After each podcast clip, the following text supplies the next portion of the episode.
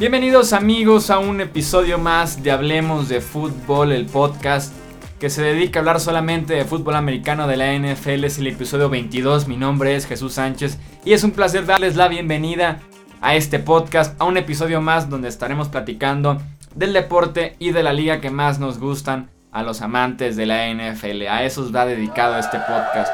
Como en cada capítulo, en la producción de este podcast está Edgar Gallardo. ¿Cómo estás, Edgar? Muy bien, Jesús, aquí listo para este nuevo episodio de Hablemos de Fútbol.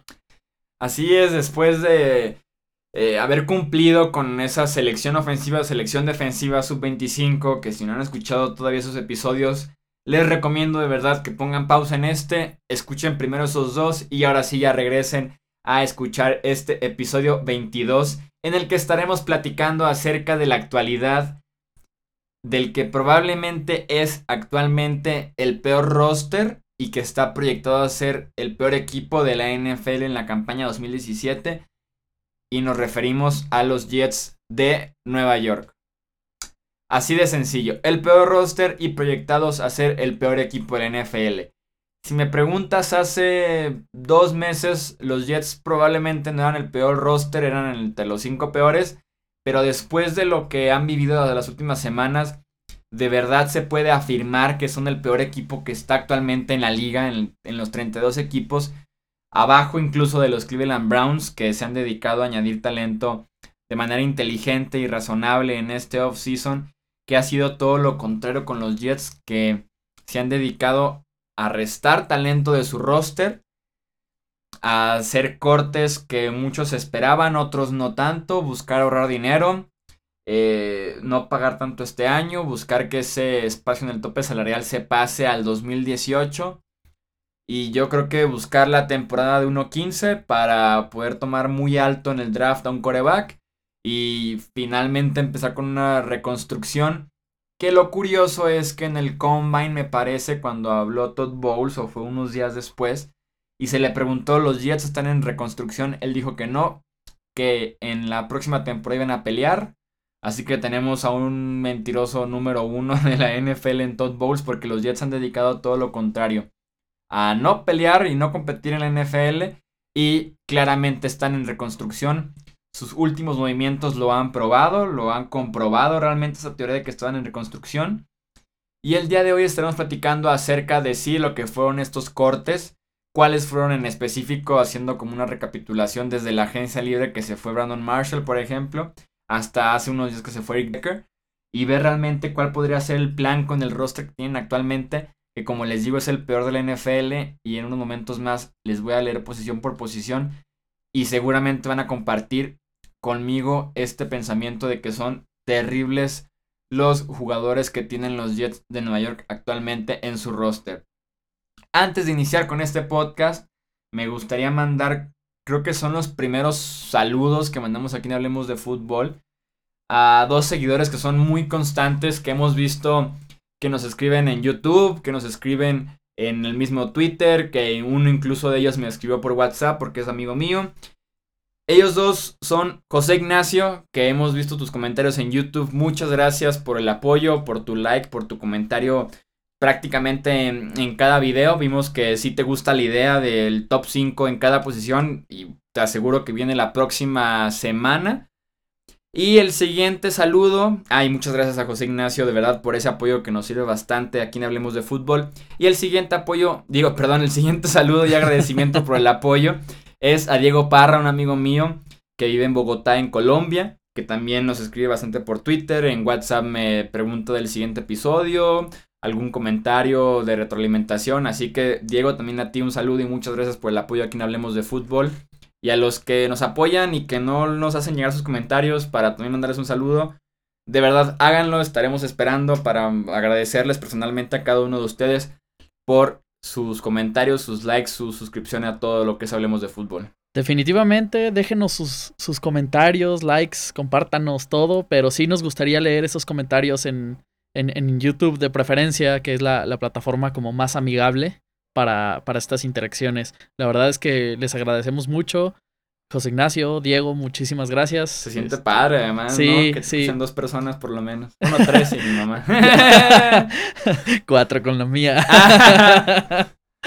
sí, la verdad les agradecemos mucho. Siempre, o sea, definitivamente es, es más gasolina para, para nosotros para poder seguir este, haciendo este programa. Así es, así que de verdad muchas gracias a ese, a ese par de seguidores y a todos los demás que no se expresan, pero que están ahí cada martes y cada viernes con Hablemos de Fútbol. Ahora sí, entrando en el tema que tenemos para este episodio, los Jets de Nueva York. Estos son los cortes que han realizado los Jets para ahorrar dinero desde el inicio de la agencia libre y también los cambios que han hecho para liberar jugadores problemáticos, entre comillas. El primero de ellos, y ya que son el celular de Edgar, el primero de ellos, Darrell Reeves, cortado, iba a ganar 14 millones de dólares este año, cortado por los Jets de Nueva York. Nick Mangold, el centro, bueno, de, de, ni se diga, probablemente el mejor defensivo que ha tenido la NFL en el siglo XXI. Probablemente el defensivo más importante en la historia de los Jets de Nueva York.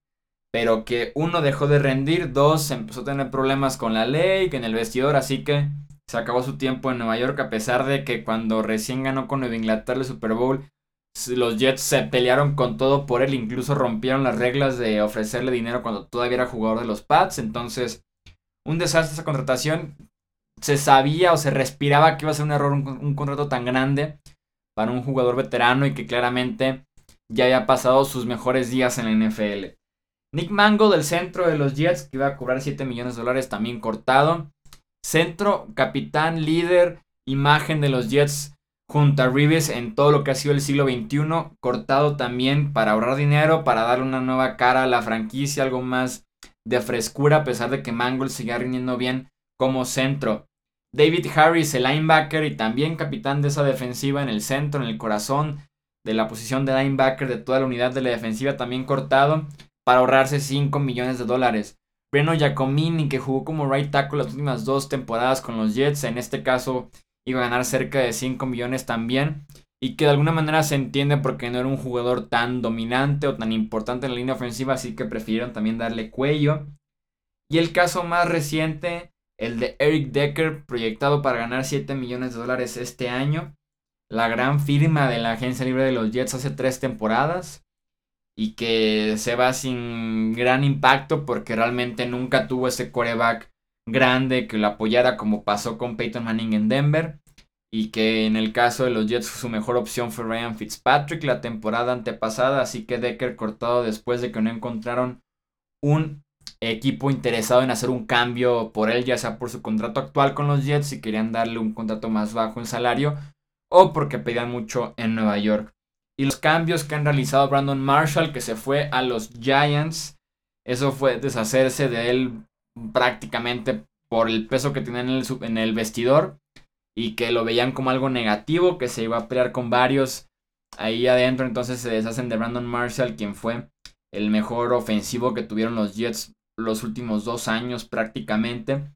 Y también se deshacen de Calvin Pryor después de que tomaron a dos safeties seguidos en el draft y que Pryor tiene el talento, tiene el potencial, pero que no se desarrolló tan bien como se esperaba de él como selección de primera ronda.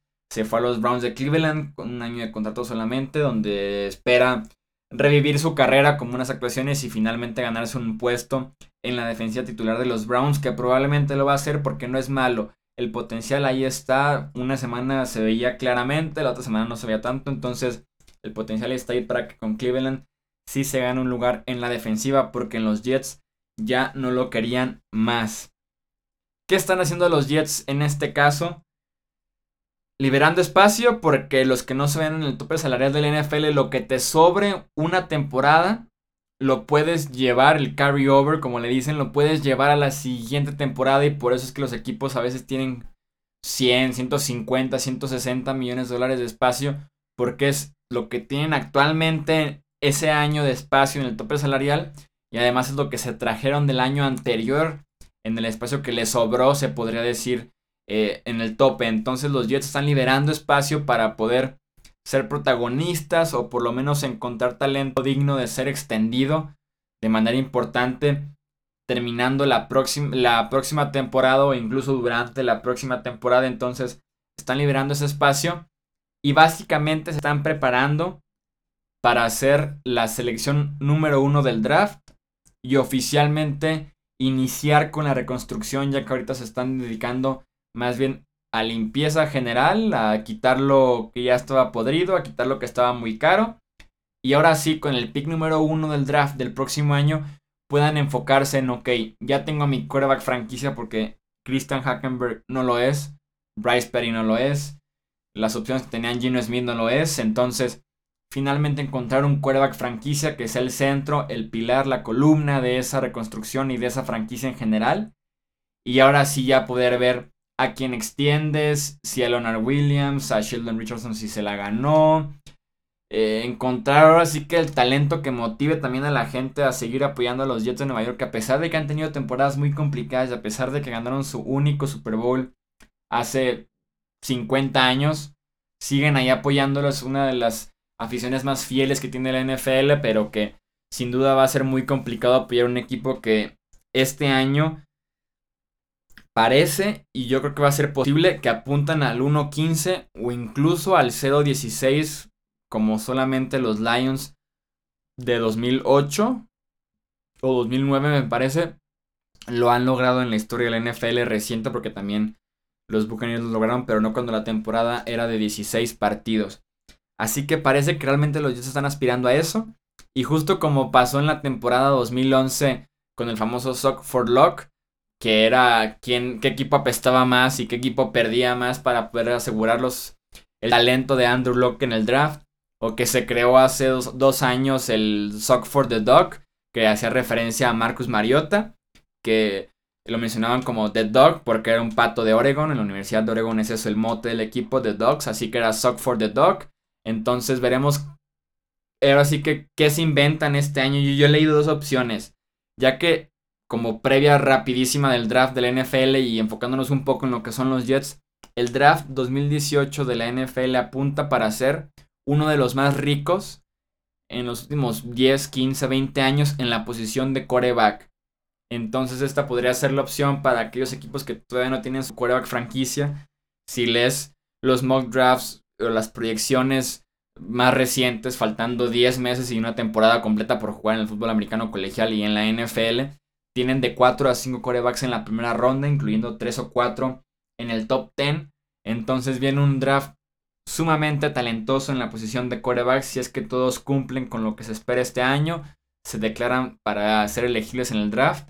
Así que los Jets estarán preparando, como ya muchos lo catalogan, como el Scam for Sam, que es apestar básicamente para poder asegurar el talento y los derechos por Sam Darnold, el quarterback de USC que se proyecta para ser el mejor quarterback del próximo draft, pero que tiene una pelea muy pero muy cerrada con Josh Rosen, el quarterback de UCLA, y Josh Allen, el quarterback de Wyoming. Entre ellos tres yo creo que va a estar la próxima primera selección del draft. Los tres si el draft se realiza mañana, son top 10 sin duda alguna. Y para completar quiénes son los quarterbacks proyectados en la primera ronda está Lamar Jackson, el quarterback de Louisville, actual Heisman Trophy, y Mason Rudolph, el quarterback de Oklahoma State. Como se pueden dar cuenta y como les decía, el quarterback viene lleno de talento en la posición, así que los Jets estarían preparando de alguna manera para irse 1-15, 2-14 sería su máximo escenario y poder aspirar a uno de, estos quarterbacks de preferencia y según las predicciones actualmente, Sam Darnold, el quarterback de USC, y la campaña esta que se está creando de Scam for Sam, que si vieron el Rose Bowl el año pasado seguramente se dieron cuenta del talento que tiene este jugador y que de verdad es alguien especial en la posición de quarterback a pesar de que era todavía muy, bueno, es todavía muy joven y se lució en ese Rose Bowl en contra de Penn State. Vamos a leerles el depth chart o el roster que tienen los Jets de Nueva York actualmente. Ahora sí que deténganme cuando escuchen un jugador que valga la pena, que sea lo suficientemente talentoso como para que realmente en otro equipo pueda aspirar a ser un jugador de impacto. Receptores, nada más vamos con titulares, no vamos a irnos con suplentes. Titulares, receptores. Charon Pick, Robbie Anderson y Quincy Enungwa.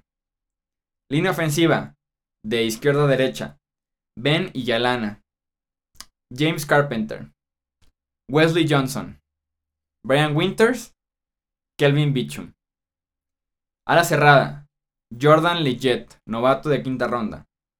Running back, Matt Forte y Bailal Powell de alguna manera. Quarterback, las opciones son Josh McCown, que probablemente va a iniciar la semana 1 y se va a lesionar en el segundo cuarto. Bryce Petty, que es un desastre como quarterback viniendo de esa ofensiva de, de Baylor, que es muy abierta y que no le ayuda a desarrollarse en la NFL con sus lecturas, con sus pasos, con su eh, manera de lanzar el balón. Y Christian Hackenberg, que fue la segunda ronda de los Jets el año pasado. Y que la temporada anterior básicamente los Jets se inventaron una lesión para que ni de broma jugara de lo lejos que está de estar listo. De lo tanto que le falta a Christian Hackenberg para estar listo para iniciar en NFL me encantó porque leí un tweet que decía Christian Hackenberg completó con el primer equipo porque sí se están alternando entre Josh McCown y Hackenberg eh, los reps del primer equipo en entrenamientos y justamente decía eh, Christian Hackenberg completó tres de tres pases en el entrenamiento de hoy y ninguno fue a un reportero. Así decía el tweet de tan malos que han sido los entrenamientos, de tan mal que se veía semana a semana en el entrenamiento de la temporada pasada y que fue justamente lo que se le vio en Penn State en su último año. Proyectado cuando le quedaba un año de elegibilidad para ser top 10 en el draft de la NFL, se quedó un año más, se dieron cuenta de quién realmente es Christian Hackenberg y de todos modos de manera muy sorpresiva fue tomado en la segunda ronda por los Jets. Vamos a la defensiva donde sí hay talento destacado, pero que aún así es muy escaso para una defensiva que se caracterizaba por lo menos desde hace como 5 o 6 años de ser de las mejores de toda la NFL. Línea defensiva, Leonard Williams, que es un jugador asasazo. Steve McClendon, que es un jugador decente. Mohamed Wilkerson, que también es excelente a pesar de que eh, se lesionó la pierna en la última semana de la temporada 2015 y tuvo un año anterior bastante complicado porque inició tarde por esta misma fractura de pierna que sufrió. Y Sheldon Richardson, que también tiene un talento de aquí al cielo, pero que está loco de remate y lo que le sigue, que los Jets justamente querían cambiar en el draft de la NFL, pero que nadie se animó. Uno, a pagar por él una tercera ronda, que es lo que querían los Jets. Y dos, a lidiar con un jugador con muchísimo talento, pero que sí le falta un tornillo claramente. En la posición de linebacker, Darren Lee, que también es otro jugador que vale la pena en esta defensiva, linebacker de primera ronda en el draft pasado, velocista de la Universidad de Ohio State, muy productivo. De Mario Davis, que fue quien llegó en el cambio de Calvin Pryor de los Browns. Y Jordan Jenkins, quien completa esta, este grupo de linebackers.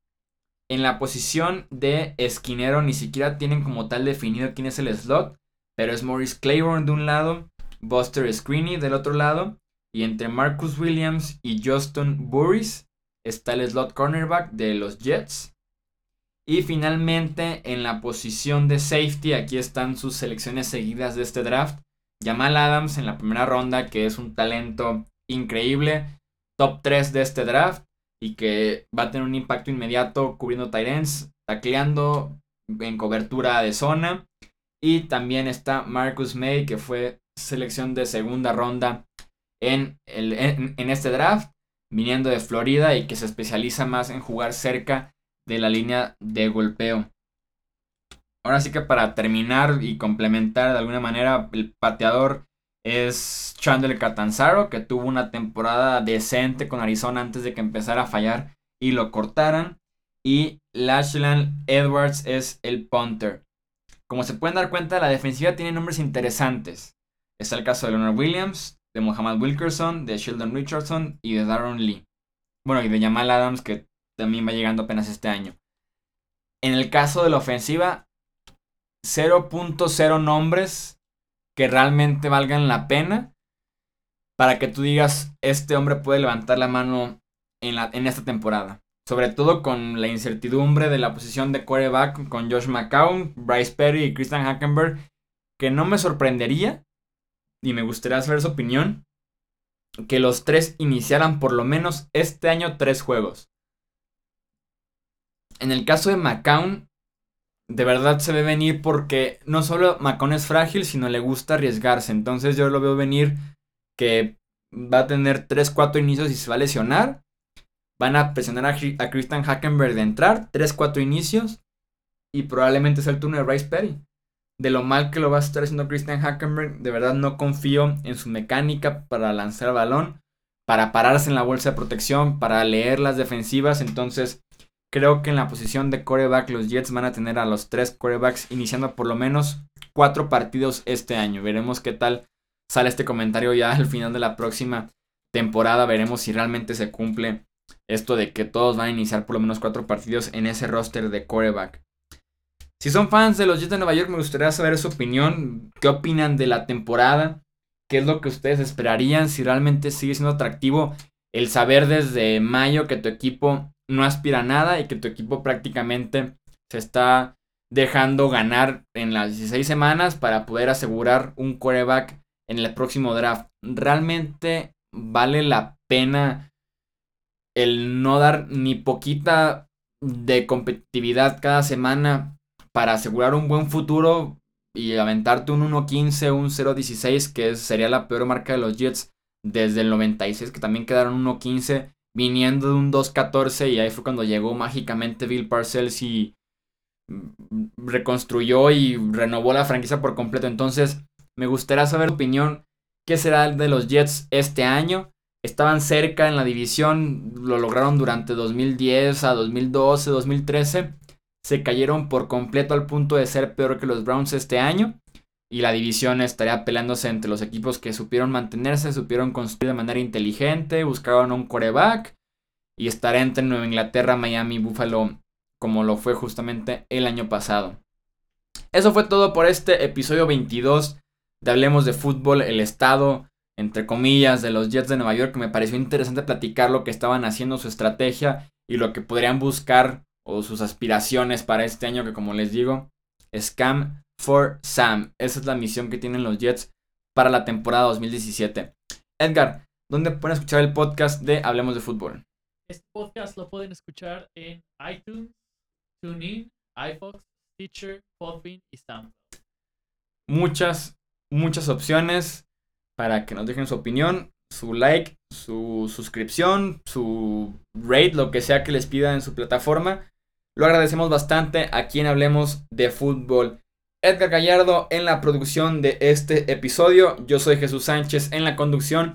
Y nos escuchamos en el siguiente episodio de Hablemos de Fútbol el próximo martes. Hasta la próxima.